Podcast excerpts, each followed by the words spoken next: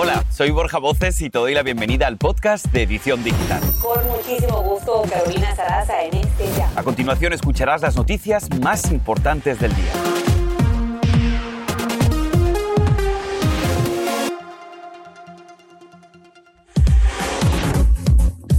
Se eleva la cifra de muertos por aire en el noreste. Nuevas imágenes de satélite muestran la magnitud de la devastación. Este viernes, regiones ya golpeadas enfrentarían otra amenaza de inundaciones. Escucha esto, los CDC tienen nuevas recomendaciones si decides viajar por el fin de semana feriado del Día del Trabajo. Te diremos cuáles son y si aplican a ti. Decenas corren para ponerse a salvo mientras un hombre, cuchillo en mano, realiza un ataque terrorista en un supermercado. Hay varios heridos. El atacante habría sido inspirado por el Estado Islámico.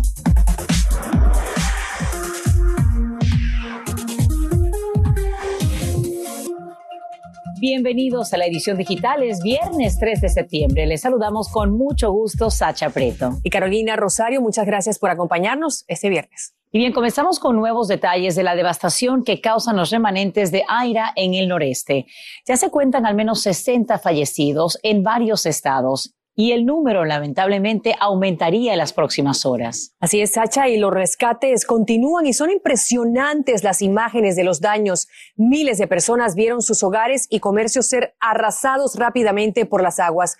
Por el caos y la destrucción se declaró el estado de emergencia.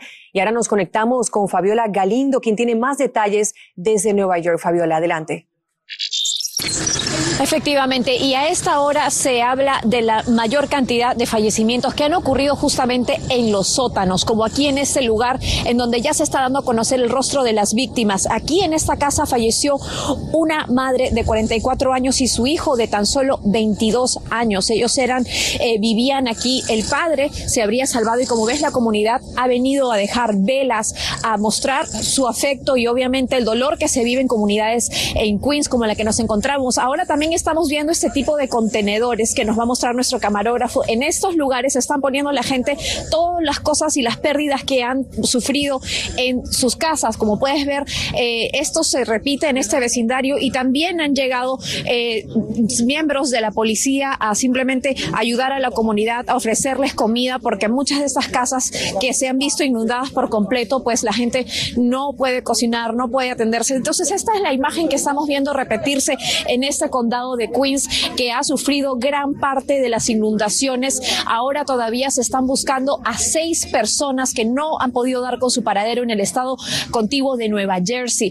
Ahí también han muerto familias completas en, dentro de sus viviendas. El alcalde Bill de Blasio dijo que estarán estableciendo una alerta específica climática, le dijo, para que se alerte a las personas que viven en los sótanos específicamente de estos eventos eh, extraordinarios que estamos viendo repetir en la ciudad de Nueva York. Así que tendremos más. Por ahora, ese es mi reporte desde Queens, Nueva York. Yo ahora regreso con ustedes. Cuánto dolor, sin duda alguna. Fabiola Galindo, gracias por los detalles desde Nueva York.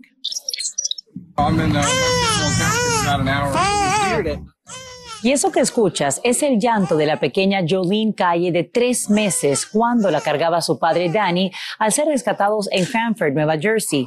Esta es una muestra de los momentos difíciles que viven cientos de familias. Además, el video que ya se hace viral destaca el trabajo arduo de decenas de socorristas que siguen buscando a sobrevivientes verdaderamente impactantes esas imágenes y justamente una de las familias que hasta ahora sufre los estragos que dejó Aida es la de Stacy Marín. Estas son las imágenes que ella misma compartió en las redes que como, que de cómo quedaron sus pertenencias.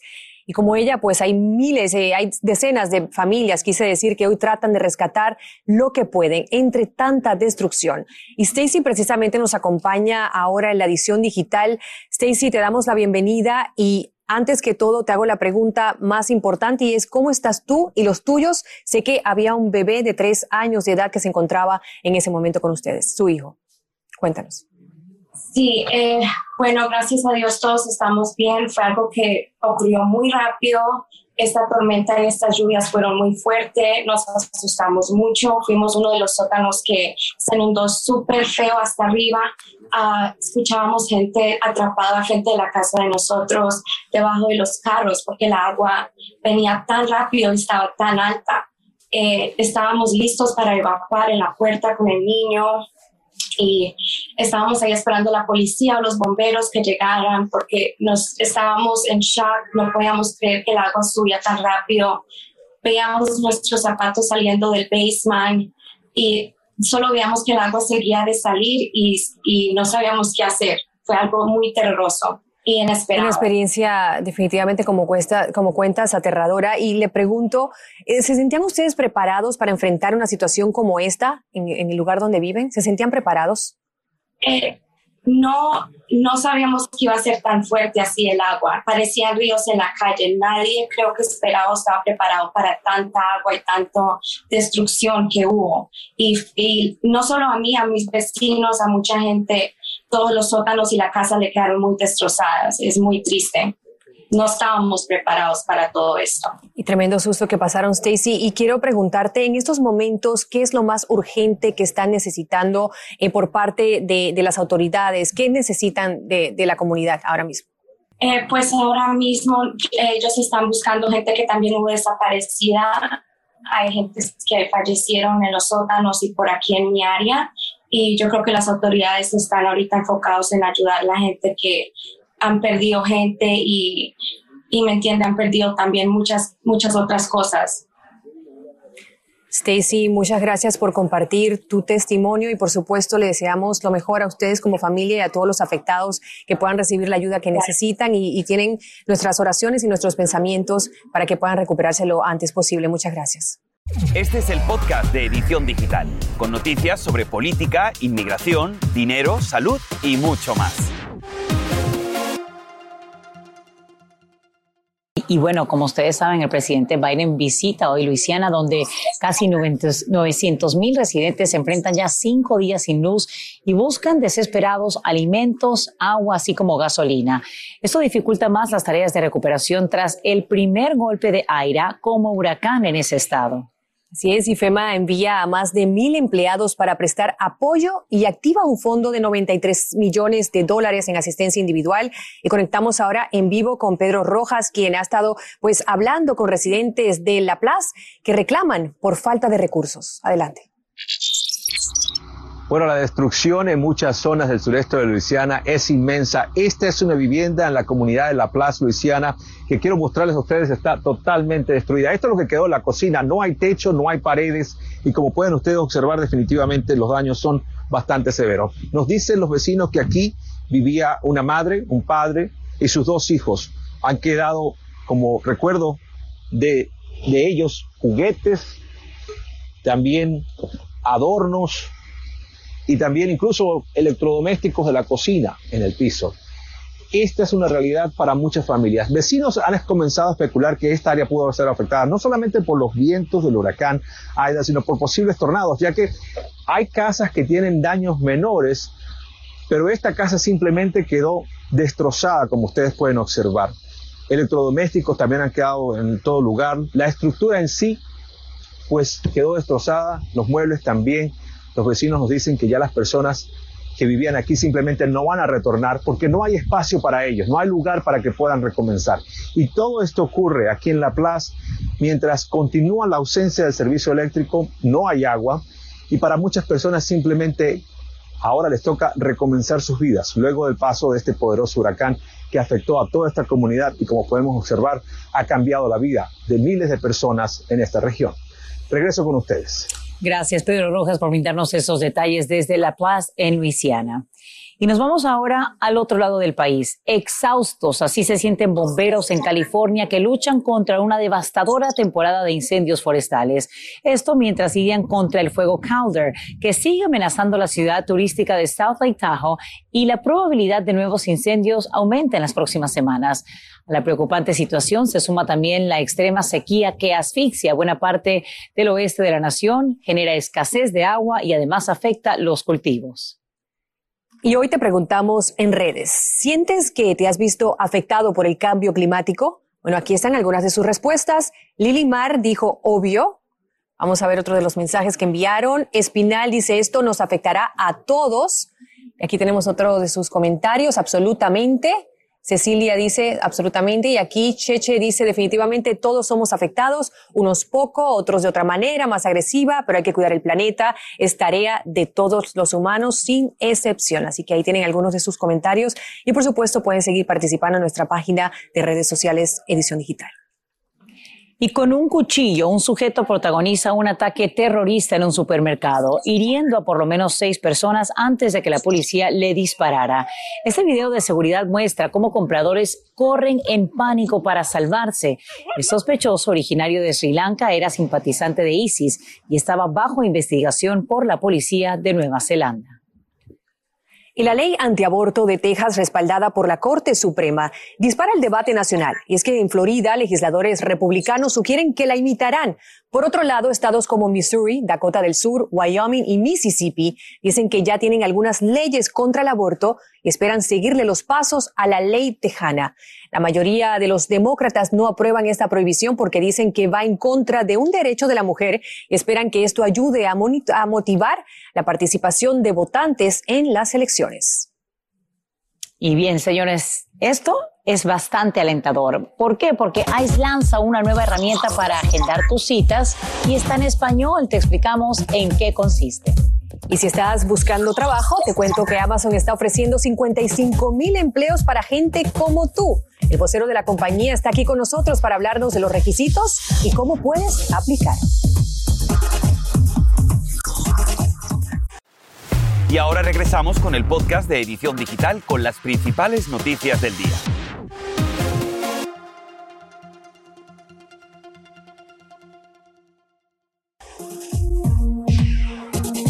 Y esta sí que es una buena noticia para la comunidad migrante y es que ICE lanza una nueva herramienta para agendar citas. ¿En qué consiste? Yo te explico.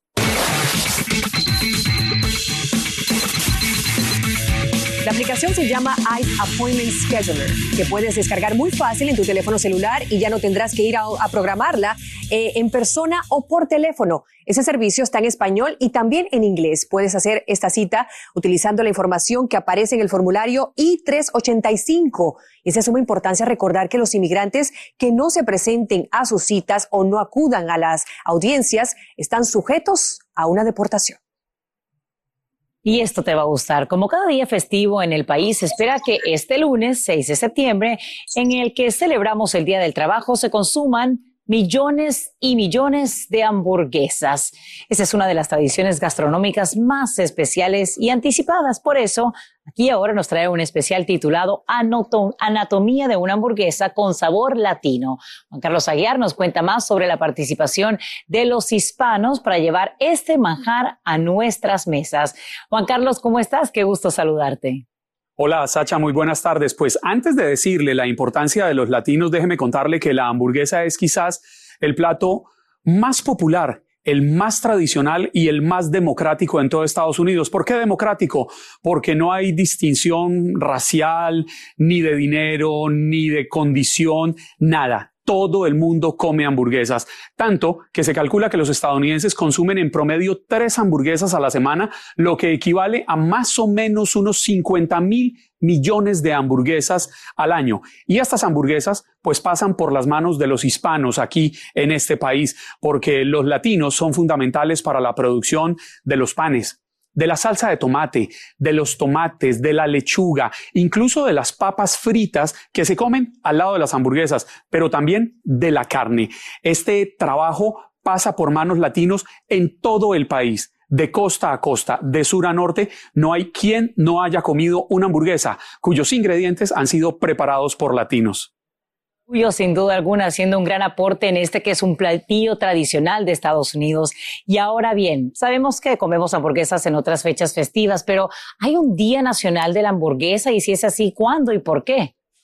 Indudablemente, Sacha. Fíjese que el 29 de mayo fue nombrado como el Día Nacional de la Hamburguesa y esto a raíz de que más o menos en 1900, hace 121 años, un ciudadano alemán aquí tenía un restaurante, Luis Lassen se llamaba, y le pidieron una comida rápida y él decidió poner un pedazo de carne cubierto de dos panes. Y el resto es historia, sin duda alguna. Y estaremos muy pendientes, por supuesto, a la invitación que nos hacen este fin de semana en Aquí y Ahora. Y además, podremos ver cuáles son esos ingredientes que hemos ido agregando nosotros en esta hamburguesa a través de los años, ya como migrantes en este país. Gracias, Juan Carlos Aguiar. Ahí estaremos muy pendientes. Estaremos muy pendientes de la importancia del trabajo de los latinos aquí y lo que, lo que aportan. Y bien, cambiando de tema, unos 55 mil puestos de trabajo está ofreciendo la compañía Amazon. Entre ellos, unos 40 mil en Estados Unidos. Y es que mientras que miles de empresas disminuían su plantilla durante la pandemia, Amazon creció con los millones de compras online de los consumidores. Y para hablarnos de todo esto, nos conectamos de inmediato con el vocero de Amazon, Adam Zero, desde Seattle, Washington. Bienvenido, Adam, a la edición digital. Hola, buenos días, ¿qué tal? Bueno, comienzo preguntándote qué tipo de trabajos están ofreciendo. Pues la verdad es que todo tipo de trabajos. Como decías, tenemos 40.000 uh, posiciones abiertas ahora mismo solo en Estados Unidos y estamos esperando que llegue Amazon Career Day el próximo septiembre, día 15, para que todas las personas puedan junta, añadirse a este evento y aprender más sobre estas posiciones que tenemos abiertas. Tenemos posiciones desde marketing hasta recursos humanos, finanzas, por supuesto, ingenieros, uh, gente de comunicación, muchas posiciones abiertas, solo en, la, en, en los, en, las posiciones corporativas y también en, las posiciones tech, pero además miles de puestos de trabajo hourly a, a, través de nuestra red logística. Muy interesante, Adam. ¿Y cuáles son los requisitos para poder aplicar?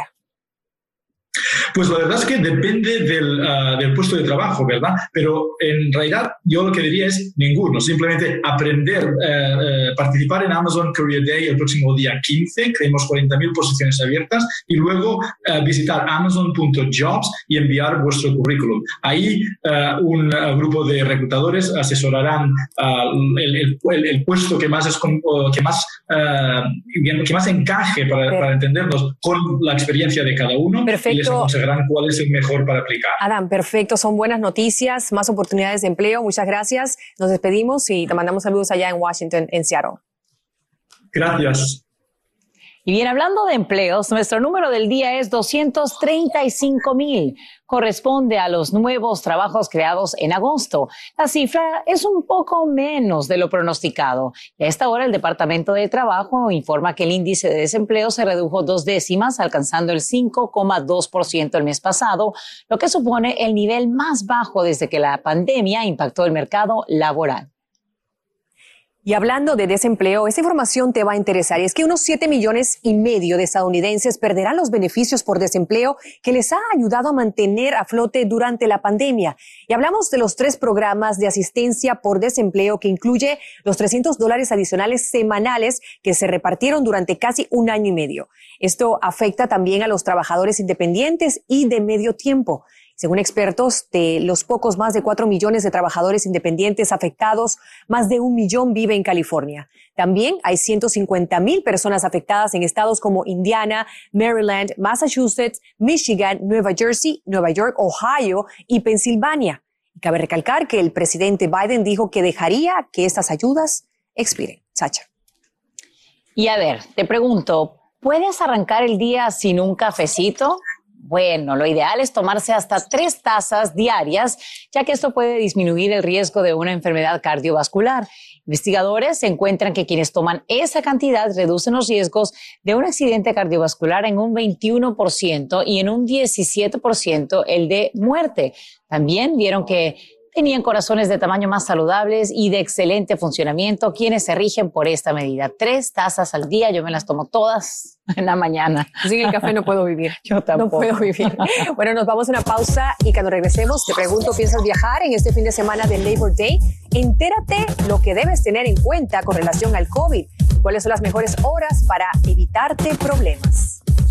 Y si amas los grupos clásicos de la música, lístate porque luego de cuatro décadas el grupo ABBA vuelve al escenario con nuevas canciones y gira. Tenemos los detalles. Este es el podcast de Edición Digital, con noticias sobre política, inmigración, dinero, salud y mucho más.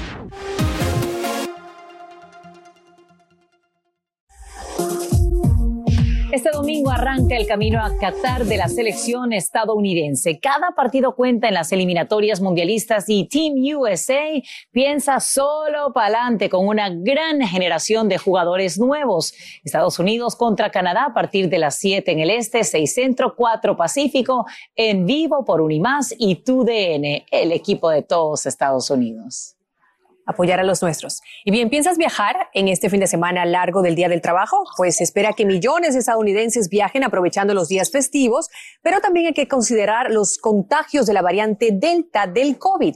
Ailén del Toro se une y nos acompaña con todos los detalles. Adelante, Ailén. A esta hora, millones de estadounidenses están preparando sus maletas para ir a disfrutar del fin de semana largo del Día del Trabajo, pero con más del 47% de toda la población del país, es decir, unos 156 millones de personas que no están completamente vacunadas, hay una advertencia por parte de los CDC. Según un nuevo informe de los CDC, las personas no vacunadas tienen cinco veces más probabilidades de contagiarse del coronavirus y 29 veces más de ser hospitalizadas. A pesar de las recomendaciones de los CDC, se espera que el tráfico en las autopistas aumente durante estos días hasta el 7 de septiembre. Y es que desde el comienzo de la pandemia, los fines de semana festivos, cuando tradicionalmente viajan muchos estadounidenses, ha sido una preocupación especial para los funcionarios funcionarios de salud, porque aumenta las posibilidades de propagación del virus con mayor rapidez. Si no estás completamente vacunado y de todas formas vas a viajar dentro del país, los CDC recomiendan que tomes las siguientes precauciones. Hazte la prueba entre uno y tres días antes y de tres a cinco días después del viaje. Ponte en cuarentena por siete días y diez días si no te haces la prueba. Monitorea si tienes síntomas y desde luego estés o no vacunado, usa mascarilla. Y mucha atención a todas las personas que viajarán por carretera porque estos son los peores momentos para salir. Ahí les va. Hoy viernes el peor momento es desde el mediodía, o sea, desde ahora hasta las ocho y media de la noche. Sábado, domingo y lunes el mejor momento es antes de las 10 de la mañana o después de las 9 de la noche. Y el peor momento entre el mediodía y las 5 de la tarde. Ahora bien, si viajas en avión, recuerda llegar al aeropuerto por lo menos con tres horas de anticipación. Y lo más importante, no dejes por favor de utilizar la máscara estés o no estés vacunado, chicas. Gracias por esas recomendaciones, Eileen del Gracias. Y bien, escucha esto, ABBA vuelve. El legendario cuarteto sueco regresa al escenario con su nuevo proyecto Voyage este 5 de noviembre que incluye el primer álbum de estudio en 40 años, 10 temas nuevos y un espectáculo holográfico. Aquí le deseamos y así termina el episodio de hoy del podcast de Edición Digital. Síguenos en las redes sociales de Noticiero Univisión Edición Digital y déjanos tus comentarios. Como siempre, muchas gracias por escucharnos.